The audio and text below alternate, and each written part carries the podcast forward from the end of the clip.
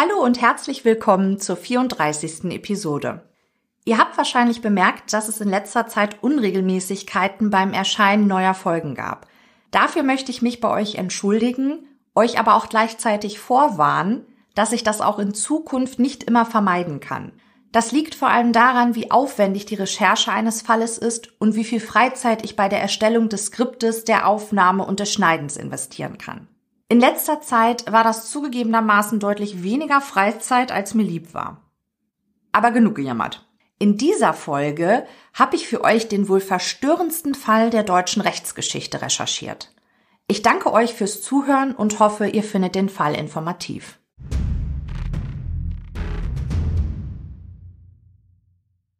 Der 4. November 1981 beginnt als ein ganz gewöhnlicher Mittwoch mit nasskaltem Herbstwetter.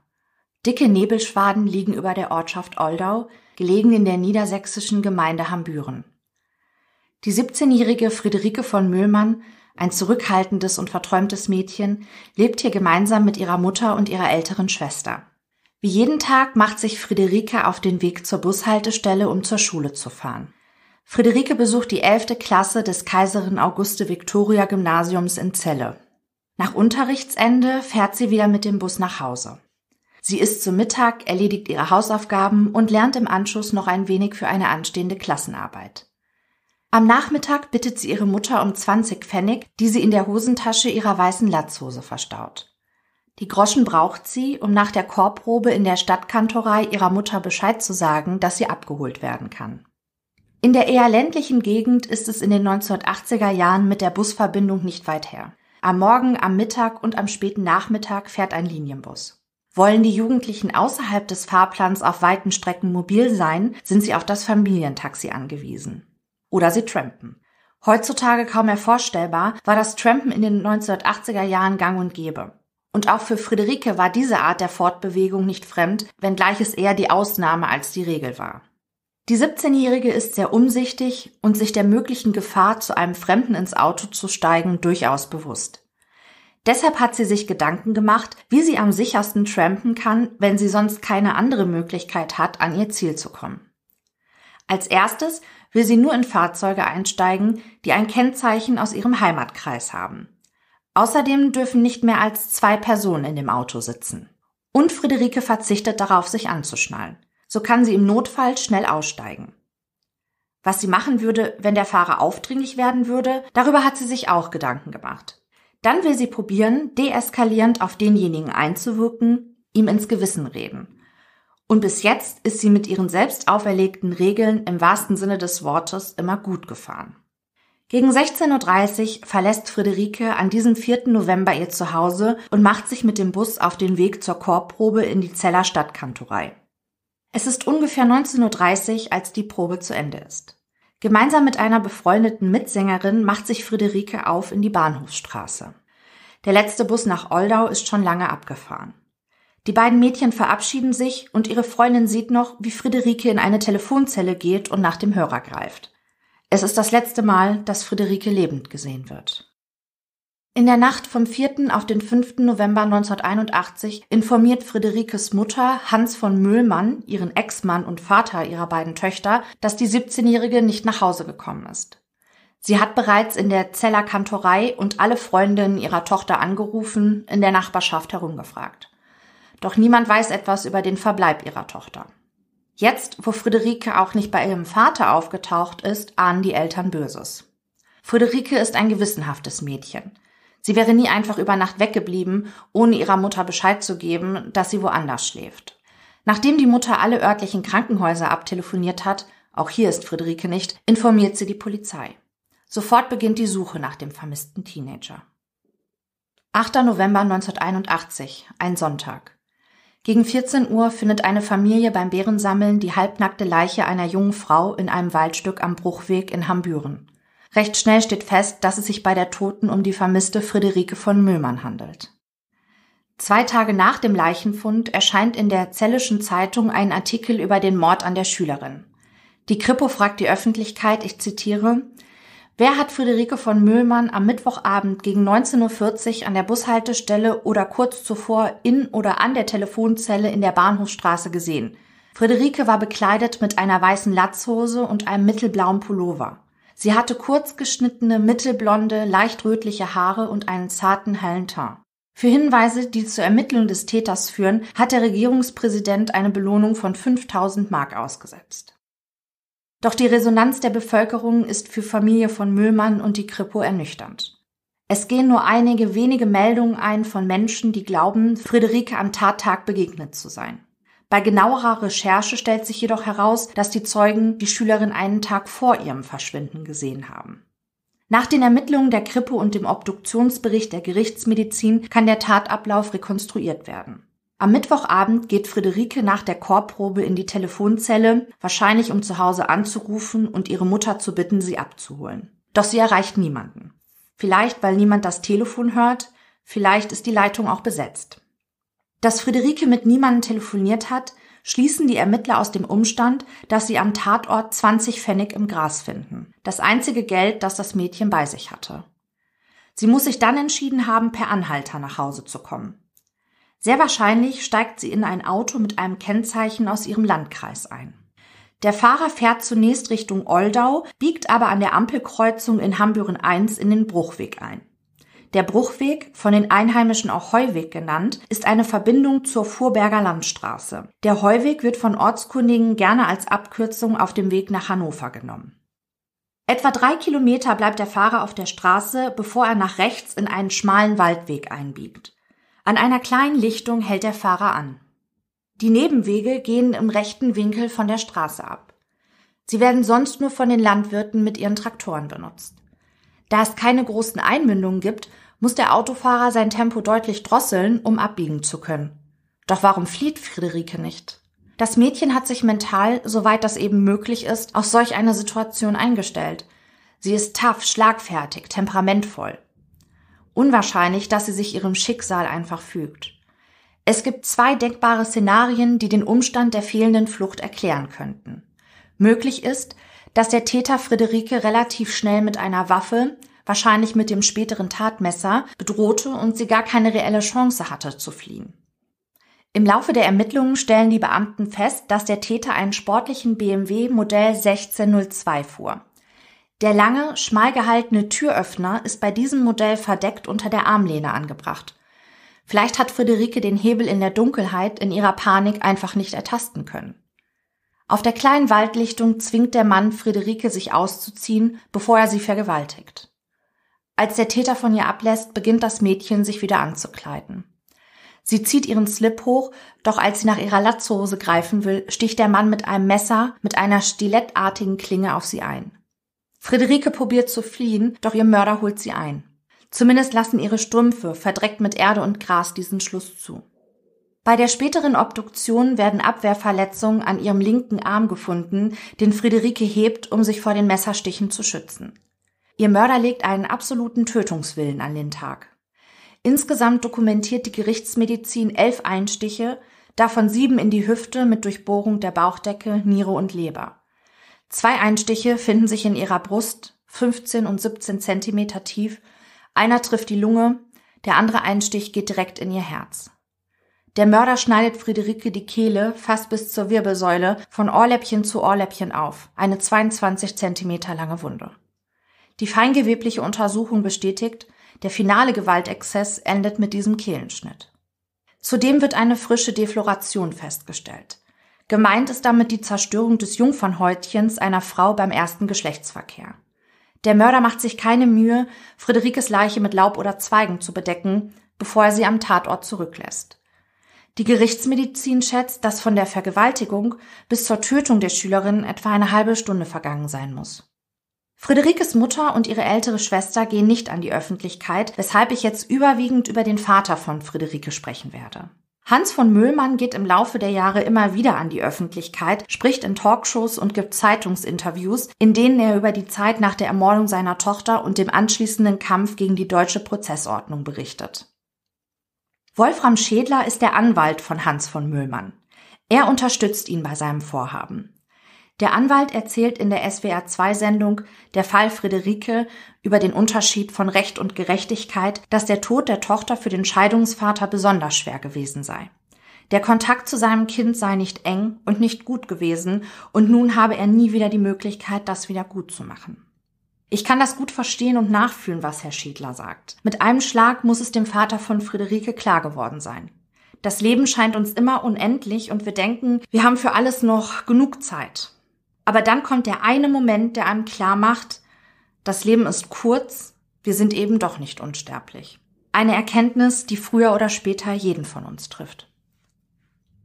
Kommen wir nun aber zurück in den Winter des Jahres 1981. Nachdem die Leiche von Friederike gefunden ist, beginnt die Suche nach dem Mörder des Mädchens. Am Tatort finden die Ermittler Reifenspuren, die bis auf zwei Meter an den Tatort heranreichen und dann wieder zurück auf die Landstraße führen. Die Reifenspuren deuten auf einen BMW 1602 hin, denn vor allem die Reifen dieses Autotyps weisen die gleiche Spurweite, Profil- und Laufflächenbreite auf wie bei den gefundenen Reifenspuren am Leichenfundort. Die Ermittler gehen davon aus, dass das Auto des Täters ein Zeller Kennzeichen haben muss. Denn sonst wäre Friederike mit an Sicherheit grenzender Wahrscheinlichkeit nicht eingestiegen. Schon bald haben die Kriminalisten einen möglichen Tatverdächtigen. Den 22-jährigen Arbeiter Ismet H. Er fährt einen BMW 1602, das zudem noch ein Zeller Kennzeichen trägt. Der Mann lebt seit 1978 in Deutschland. Zum Tatzeitpunkt ist er bei seinem Bruder in Celle untergekommen. Die beiden Brüder stammen aus einer großen jesidischen Bauernfamilie, die in ärmlichen Verhältnissen im Osten der Türkei lebt. Ismet hat keine abgeschlossene Schulbildung, kann kaum lesen und schreiben. In seinem Heimatland schlägt er sich als Hilfsarbeiter durch, bis er als Asylbewerber nach Deutschland reist. Hier gibt er an, dass er sich in der Türkei durch Großgrundbesitzer unterdrückt gefühlt habe. Doch nicht nur wegen der Reifen und dem Zeller Kennzeichen schöpfen die Kriminalbeamten den Verdacht, dass es sich bei Ismet H. um den Mörder von Friederike handeln könnte. An ihrer Kleidung und an ihrer Unterwäsche finden sich drei Fasertypen. Die Analyse ergibt, dass sie Farbe, Form, Querschnitt, Durchmesser und vom Material her mit den Textilien in dem Wagen des Tatverdächtigen übereinstimmen. Gleiche Fasern werden an Sitzfell und Sitzkissen, der Rückenlehne und am Kopfstützfell auf der Beifahrerseite gefunden, sowie an Teilstücken eines orientalischen Läufers, die Ismet H. auf den Teppichboden seines BMWs ausgelegt hat. Der 22-Jährige hingegen bestreitet, Friederike von Müllmann vergewaltigt und ermordet zu haben. In einer richterlichen Vernehmung sagt der Mann, er glaube, dass ihn jemand zu Unrecht belasten würde. Ismet H. gibt an, er sei am Abend des 4. November 1981 zu Hause gewesen. Als Zeugen gibt er Verwandte und einen Nachbarn an, die zu Besuch gewesen seien. Doch sein Alibi stürzt schon bald wie ein Kartenhaus in sich zusammen. Seine Verwandten verweigern die Aussage und der Nachbar gibt an, er wisse nicht, dass er am Tatabend zu Besuch bei Ismet H. war. Der Bruder des Tatverdächtigen probiert noch einen anderen Nachbarn zu der Aussage zu bewegen, er habe den BMW des Mannes am Tatabend um 20 Uhr vor dem Wohnhaus stehen sehen. Doch vergeblich, der Nachbar weigert sich, eine Falschaussage zu machen. Für die Ermittlungsbeamten und die Staatsanwaltschaft zeichnet sich ein klares Bild. Ihr Tatverdächtiger hat kein Alibi, er hat gar gelogen und die gefundenen Spuren sprechen deutlich gegen ihn. Und so kommt es, dass die Staatsanwaltschaft im März 1982 Anklage wegen Vergewaltigung und Mordes gegen Ismet H. vor dem Landgericht Lüneburg erhebt. Der Prozess dauert mehrere Wochen, bis am 1. Juli 1982 das Urteil gegen den Angeklagten verkündet wird. Das Schwurgericht verurteilt ihn zu einer lebenslangen Freiheitsstrafe. Bei Mord in Deutschland das einzig mögliche Urteil. Die Verteidigung von Ismet H. konnte das Gericht nicht mit ihren Einwänden gegen die Beweiskraft der gefundenen Fasern überzeugen. Die Kammer stützt ihr Urteil auf der Überzeugung, dass, Zitat, die ungewöhnliche Kombination von sieben verschiedenen Faserspuren es ausgeschlossen erscheinen lassen, Zitat, dass zur Tatzeit im Zellerbereich ein anderes Fahrzeug existierte, das eine völlig identische Textilausstattung wie das des Angeklagten aufwies. Der Verurteilte lässt Revision gegen das Urteil einlegen. Mit Erfolg. Am 25. Januar 1983 hebt der Bundesgerichtshof das Urteil gegen ihn auf. Die Beurteilung des Landesgerichtes sei so formuliert worden, als hätte sich das Schwurgericht nicht streng an den Grundsatz gehalten, dass es nicht Aufgabe des Angeklagten sei, seine Unschuld zu beweisen. Im Mai 1983 kommt der Richter zu dem Urteil, dass Ismet H. freizusprechen ist und ihm eine Haftentschädigung zusteht. Im Urteil ist zu lesen, Zitat, die Beweisaufnahme hat keinerlei Hinweise ergeben, dass sich der Angeklagte zum Tatzeitpunkt am Tatort befunden hat. Während der Beweisaufnahme wird das Gutachten eines reifen Sachverständigen besondere Bedeutung zugemessen, das im ersten Prozess nicht berücksichtigt wurde. Der Mann, der, Zitat, den Eindruck sicheren Sachverstandes vor Gericht hinterlässt, konnte keine Übereinstimmung der gefundenen Reifenspuren am Tatort mit den Reifen des Fahrzeuges von Ismet H. erkennen. Zu den gefundenen Fasern an Friederikes Kleidungsstücken führt das Gericht aus, dass ihnen, Zitat, kein überragender Beweiswert zukommt, auch wenn sie, Zitat, ein starkes für einen Kontakt sprechendes Moment darstellen. Der letzte Satz ist sehr verwirrend. Friederike war zwar in Ismet Haas Auto und hatte damit Kontakt zu ihm. Und dann? Naja, es wäre zum Beispiel denkbar, dass Ismet H. Friederike in seinem Auto mitnahm, sie irgendwo absetzte und Friederike dann erst in das Auto ihres späteren Mörders eingestiegen war.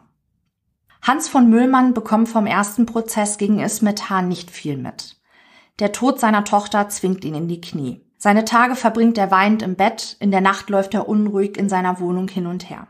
Seelisch und körperlich am Ende kommt der diplomierte Sozialarbeiter in eine Psychiatrie nach Hildesheim. Vier Monate lang wird er hier behandelt. Im Speiserestaurant der Klinik trifft sich Herr von Möhlmann einige Male mit Marianne Bachmeier. Die Frau sorgte im März 1981 bundesweit für Schlagzeilen, als sie im Schwurgerichtssaal des Lübecker Landgerichtes den 35-jährigen Klaus Grabowski, den mutmaßlichen Mörder ihrer damals siebenjährigen Tochter, von hinten erschoss. Der wegen Sexualstraftaten bereits vorbestrafte Schlachter hatte gestanden, das kleine Mädchen sexuell missbraucht und im Anschluss erdrosselt zu haben. Nun ist Marianne Bachmeier zur Begutachtung ihrer Schuldfähigkeit in der psychiatrischen Klinik. Sie erzählt Herrn von Müllmann ihre Geschichte. Er hört ihr aufmerksam zu. Doch ihm liegt jeder Gedanke an Selbstjustiz fern. Er hegt auch keine Rachegedanken, als Ismet H. im Revisionsprozess, wovon Müllmann als Nebenkläger auftritt, freigesprochen wird. Wenn das Gericht sagt, der Mann ist nicht der Mörder von Friederike, dann ist er das auch nicht, denkt von Müllmann. Zu diesem Zeitpunkt glaubt der Vater von Friederike noch an die Richtigkeit des Urteils und an das deutsche Rechtssystem. Mir ist nicht in den Sinn gekommen, an dem Freispruch zu zweifeln, erzählt er später. Selbst heute, nach allem, was der Mann erlebt hat, sagt er, dass er keine Rache will, das sei nicht sein Ding. Marianne Bachmeier wird im November 1982 durch die Schwurgerichtskammer des Landesgerichtes Lübeck letztlich wegen Totschlags und unerlaubten Waffenbesitzes zu einer Freiheitsstrafe von sechs Jahren verurteilt. Nach Verbüßung von zwei Dritteln der Strafe, die Untersuchungshaft wird mit angerechnet, wird die Reststrafe 1985 zur Bewährung ausgesetzt. Nachdem Ismet H. rechtskräftig freigesprochen ist, treibt den Vater von Friederike nur eine Frage um. Wer hat mein Kind getötet? Diese Frage wird den Vater noch jahrzehntelang quälen.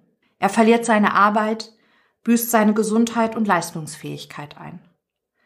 Er zieht nach Hannover, aber auch hier geht die Suche nach dem Mörder seiner Tochter weiter. Jeden Morgen geht er die Tageszeitungen durch. Wenn er liest, dass ein Mädchen in der Region rund um Celle vergewaltigt wurde, ruft er die Polizei an und fragt, ob derjenige nicht auch der Mörder von Friederike sein könnte. Er beauftragt drei Anwälte, die Arbeit und Fortschritt der Kriminalbeamten kontrollieren sollen. Immer wieder treibt er die Polizei und das Landeskriminalamt an, weiter zu ermitteln. Er spricht persönlich vor, er schreibt Briefe.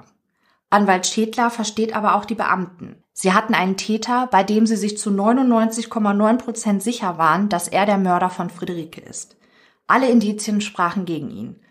Nach dem Freispruch müssen sie nun wieder bei Null anfangen. Und ich unterstelle jetzt einfach mal, dass sie auch immer wieder zu dem gleichen Ergebnis kamen. Zu einem Ergebnis, das nicht sein konnte, denn Ismet H. ist rechtskräftig freigesprochen. Er darf nicht der Mörder der damals 17-jährigen Schülerin sein. All die Jahre verfolgt Friederikes Vater den Fortschritt in der Kriminaltechnik. So bekommt er auch mit, dass mit Hilfe der DNA-Analyse mittlerweile Mordfälle geklärt werden können, die bereits mehrere Jahrzehnte zurückliegen. In den 1980er Jahren gab es diese Möglichkeit noch nicht. Er setzt große Hoffnung in dieses neue Verfahren. Doch dann die Ernüchterung. Im Jahr 2001 erhält Herr von Möhlmann einen Brief von der Kripo. Darin ist zu lesen, dass das Landeskriminalamt vorhandenes Spurenmaterial im Fall Friederike zwecks Feststellung eines DNA-Identifizierungsmusters begutachtet habe. Doch die Untersuchung sei erfolglos gewesen. Es ist das Jahr 2012, als Hans von Müllmann kurz vor seinem 70. Geburtstag dem niedersächsischen Innenminister Herrn Schönemann schreibt. Zitat Bevor ich sterbe, möchte ich wissen, wer der Mörder meiner Tochter ist. Und tatsächlich bewegt sein Brief etwas. Es wird eine Taskforce gebildet, die den Fall der ermordeten Friederike von Müllmann aus dem Jahre 1981 nochmals aufrollen soll. Die Kriminalbeamten prüfen erneut alle Spuren und nehmen sich die Asservate genau vor. Im Kriminaltechnischen Institut des Landeskriminalamtes Niedersachsens werden die aufbewahrten Gegenstände nochmals genau untersucht.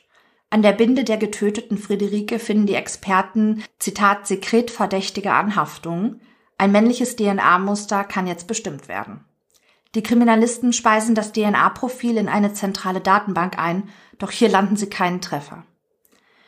In der Asservatenkammer des Landeskriminalamtes wird noch eine Haarprobe von Ismet H. gelagert.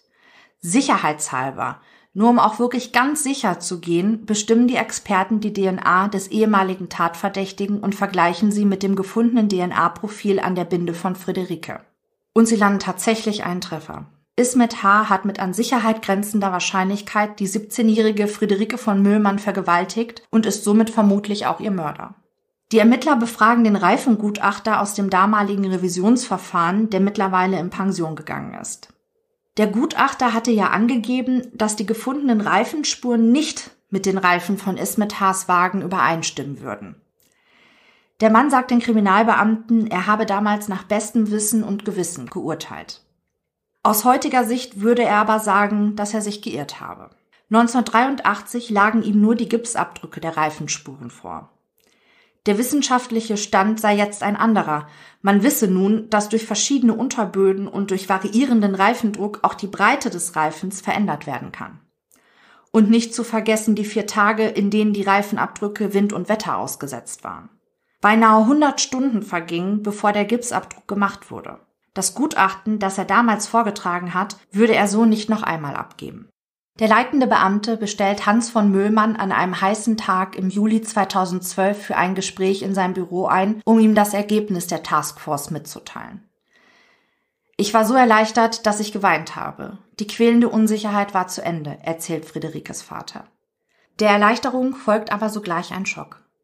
Paragraph 362 der Strafprozessordnung, kurz StPO, schützt Ismet H. vor einem erneuten Verfahren.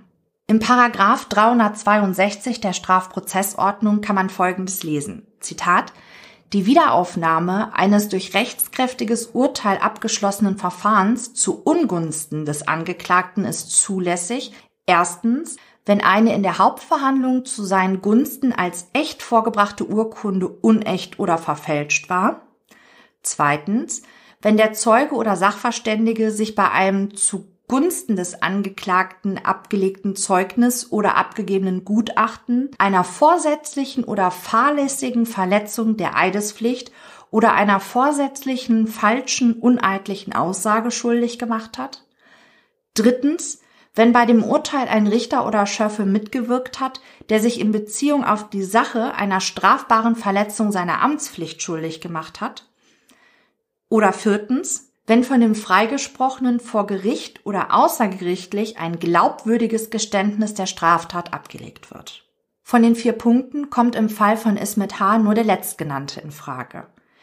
Der einzig mögliche Wiederaufnahmegrund zu Ungunsten des rechtskräftig Freigesprochenen wäre sein Geständnis. Der Paragraph 362 StPO mit seinen eng gefassten Vorschriften für ein Wiederaufnahmeverfahren eines rechtskräftig gesprochenen Urteils geht auf den Artikel 103 des Grundgesetzes zurück. In dem heißt es, Zitat, Niemand darf wegen derselben Tat aufgrund der allgemeinen Strafgesetze mehrmals bestraft werden. Juristen sprechen von einer Rechtssicherheit. Anders als im Nationalsozialismus, in dem die Nazis den Paragraph 362 StPO außer Kraft setzten, nach Belieben Urteile einkassierten und den Volksgerichtshof mit der Verurteilung des Angeklagten beauftragten. Sie taten dies entweder, weil jemand aus ihrer Sicht zu Unrecht freigesprochen wurde oder sie das Urteil für zu milde empfanden. Der Freigesprochene oder Verurteilte konnte sich somit nie auf den Richterspruch verlassen. Es gab keine Rechtssicherheit. Nach dem Untergang des Dritten Reiches bildeten im September 1948 65 Politiker aus den westlichen Besatzungszonen den Parlamentarischen Rat, der sich mehrere Monate damit beschäftigte, die Regeln für das deutsche Grundgesetz zu erarbeiten, das letztendlich am 24. Mai 1949 in Kraft trat. Ihr Augenmerk legten sie darauf, die deutschen Bürger vor einer erneuten Diktatur und einer Übermacht des Staates zu schützen. Dazu gehörte auch, dass eine Doppelbestrafung durch den Staat ausgeschlossen wird. So entstand am Ende der Artikel 103 des Grundgesetzes. Im April 2015 lädt die Polizei Ismet H. auf die Polizeiwache. Es liegt jetzt an den Beamten, gerichtsverwertbare Fakten zu schaffen. Sie konfrontieren den mittlerweile 56 Jahre alten Mann mit den neuen Erkenntnissen. Doch der Mann schweigt und entzieht so der Staatsanwaltschaft die Grundlage für ein Wiederaufnahmeverfahren. Hans von Müllmann will sich aber so schnell nicht geschlagen geben. Durch seinen Anwalt Wolfram Schädler lässt Friederikes Vater Ismet H. im Jahre 2015 zivilgerichtlich auf ein Schmerzensgeld in Höhe von 7000 Euro verklagen für die körperlichen und seelischen Qualen, die er durch die Ermordung seiner Tochter erlitten hat. Hans von Möhmann geht es aber nicht um das Geld. In der Klage ist zu lesen, Zitat, mangels einer anderen Möglichkeit, den Vorwurf gegen den Beklagten gerichtlich, ohne sein Geständnis untersuchen zu lassen, sowie der Annahme, dass der Beklagte nach wie vor seine Unschuld darlegen wird, geht indessen der Kläger davon aus, dass der Beklagte die Gelegenheit des Zivilverfahrens ergreifen und auf die Einrede der Verjährung verzichten wird. Aber was bedeutet Einrede der Verjährung? Im deutschen Strafrecht ist es so, dass Mord nie verjährt. Die zivilrechtlichen Ansprüche in einem Mordfall verjähren hingegen, und zwar nach 30 Jahren.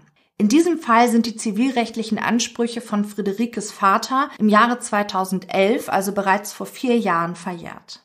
Anwalt Schädler erklärt, Zitat, Erfährt ein Angehöriger des Opfers erst danach von dem mutmaßlichen Täter, kommt eine Zivilklage eigentlich zu spät. Denn der Täter könnte diese Verjährung geltend machen und bliebe dann ungeschoren. Allerdings bliebe dann der mit der Klage erhobene schwere Verdacht bestehen, einen Mord begangen zu haben.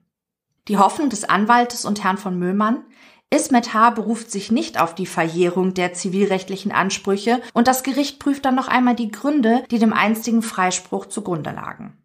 H. könnte somit also klären lassen, ob das Urteil seines Freispruches nach wie vor gilt. Der Prozess findet vor dem Landgericht Lüneburg statt.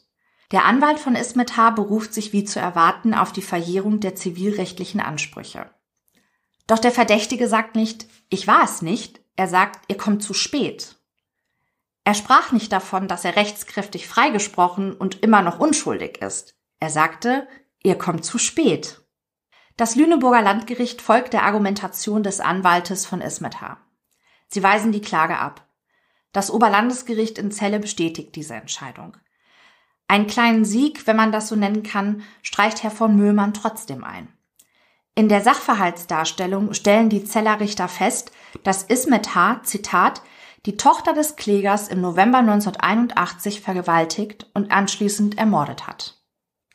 Diese Sachverhaltsdarstellung löst eine Debatte darüber aus, ob die straf- und zivilrechtlichen Verjährungsvorschriften im Fall von nicht verjährenden Tatbeständen angepasst bzw. synchronisiert werden müssten. Eigentlich eine logische Konsequenz. Denn durch die sich ständig weiterentwickelnde Kriminaltechnik werden in Zukunft immer häufiger alte Mordfälle aufgeklärt. Doch zivilrechtliche Kompensationsansprüche, wie zum Beispiel ein Schmerzensgeld, können von den Angehörigen dann nicht eingefordert werden. Es dauert aber leider nicht lange, bis diese Debatte auf politischer Ebene wieder in Stocken gerät. Hans von Müllmann ist mittlerweile 78 Jahre alt. Noch immer kämpft er dafür, dass der Mord an seiner Tochter gesühnt wird. 2015 hat er eine Online-Petition gestartet, die ich euch in den Show Notes auch verlinkt habe. Ich habe vor einigen Tagen auch unterschrieben und da waren es schon circa 180.000 Unterstützer. Er fordert, dass der Paragraph 362 der SDPO ergänzt werden muss. Zitat es muss möglich sein, ein Verfahren wieder zu eröffnen, wenn neue, vom Bundesgerichtshof anerkannte wissenschaftliche Methoden einen freigesprochenen Täter überführen. In Österreich, in England, in Finnland, in Norwegen und in Schweden ist in solchen Fällen eine neue Gerichtsverhandlung bei neuen Beweismitteln vorgesehen. Und weiter, nachweislich falsch freigesprochene Mordtaten verdienen nicht den Schutz des Gesetzes. Und tatsächlich es gibt einen kleinen Grund zur Hoffnung. Zitat. Die Bundestagsfraktion von Union und SPD wollen die Strafprozessordnung nun tatsächlich ändern und schon bald einen Vorschlag in den Bundestag einbringen, sodass das Gesetz noch vor der Bundestagswahl im Herbst 2021 verabschiedet werden kann. Zurzeit weigert sich aber Justizministerin Lambrecht aus nicht überzeugenden verfassungsrechtlichen Gründen, die Initiative aus den Fraktionen zu unterstützen. Allerdings muss man auch sagen, sollte die Reform durchgehen und der Paragraph 362 SDPO tatsächlich reformiert werden, so kann es sein, dass der Fall an Friederike trotzdem ungesühnt bleibt. Grund dafür ist das sogenannte Rückwirkungsverbot, das ebenfalls in unserem Grundgesetz verankert ist. Das bedeutet, wenn heute ein Gesetz erlassen wird, dann darf das Gesetz nicht auf früher stattgefundene Straftaten angewandt werden. Anwalt Wolfram Schädler hat aber dennoch Hoffnung, dass Ismet H. trotz Rückwirkungsverbot eines Tages angeklagt werden könnte. Denn Vergewaltigung und Mord waren auch schon 1981 Straftaten. Der Täter wusste damals, dass er ein schweres Verbrechen begeht. Die Welt ist nicht nur schwarz oder nur weiß. Das wurde mir beim Lesen eines im Jahre 2019 im Spiegel erschienenen Artikels von Jean-Pierre Ziegler nochmal sehr deutlich. Ziegler hat mit einem Verteidiger, einem Ermittler und dem Richterbund über eine mögliche Reform des Paragraphen 362 StPO gesprochen und ihre Sicht der Dinge zusammengefasst. Stefan Krohn, ein Verteidiger, sagt, Zitat, von den Plänen der Regierung halte ich gar nichts, um mal offen zu sein. Allein deshalb, weil solch eine Reform verfassungswidrig sei. Er gibt zu bedenken, dass Freisprüche dann nur noch unter dem Vorbehalt besserer Erkenntnisse gelten würden. Kohnen gibt zu bedenken, dass es schwer zu begründen ist, diese Reform nur auf Mord zu beschränken. Was würde man zum Beispiel Kindern sagen, die Opfer von schrecklichen Sexualverbrechen geworden sind? Man könne ihnen nach einer solchen Reform schlecht sagen, wir wissen zwar, wer es war, aber du hast ja überlebt, deshalb interessiert es uns nicht. Auch die Beschränkung auf technische Möglichkeiten hält der Verteidiger für schwierig. Zitat, wenn ein Zeuge etwas glaubhaft bekundet, warum soll man das ignorieren? Und zum Verbot der Doppelbestrafung sagt Kohn, dass es dieses Prinzip bereits im Römischen Reich gegeben habe. Zitat, der Staat hat einen Versuch, den Angeklagten zu überführen. Bei diesem einen Mal müssen Staatsanwaltschaft und Polizei alles in die Waagschale werfen. Der Ermittler Oliver Malchow hingegen kann sich gut in die Lage der Polizisten hineinversetzen. Da gibt es Zeugen, Spuren, viele Indizien, die einen Verdächtigen schwer belasten. Sie sind sich sicher, dass sie den Richtigen ermittelt haben. Doch es bleiben letzte Zweifel und für ein Urteil reicht die Spurenlage dann doch nicht. Seine Kollegen bleiben dann oft frustriert zurück. Je schwerer ein Delikt sei, desto größer sei die Belastung für die Ermittler, den Fall nicht gelöst zu haben. Er nennt das Vorhaben der Regierung eine, Zitat, Hintertür für Hoffnung. Doch auch der Ermittler hat Zweifel. Ihm gehe es um die Rechtssicherheit. Nach einem Urteil gebe es noch den Weg der Instanzen. Zitat, und dann ist auch Schluss. Der Vorgang ist beendet, darauf müssen sich Angeklagter und Opfer verlassen können. Den Rechtsfrieden hingegen sieht er nicht bedroht, allerdings nur dann, wenn die Bundesregierung enge Grenzen setzt. So sollte nach seiner Ansicht die Reform der Wiederaufnahme nur für Mord und Völkermord gelten und auch nur für neue technische Möglichkeiten. Die dritte Perspektive liefert in dem Spiegelartikel Sven Rebin, stellvertretend für den Richterbund.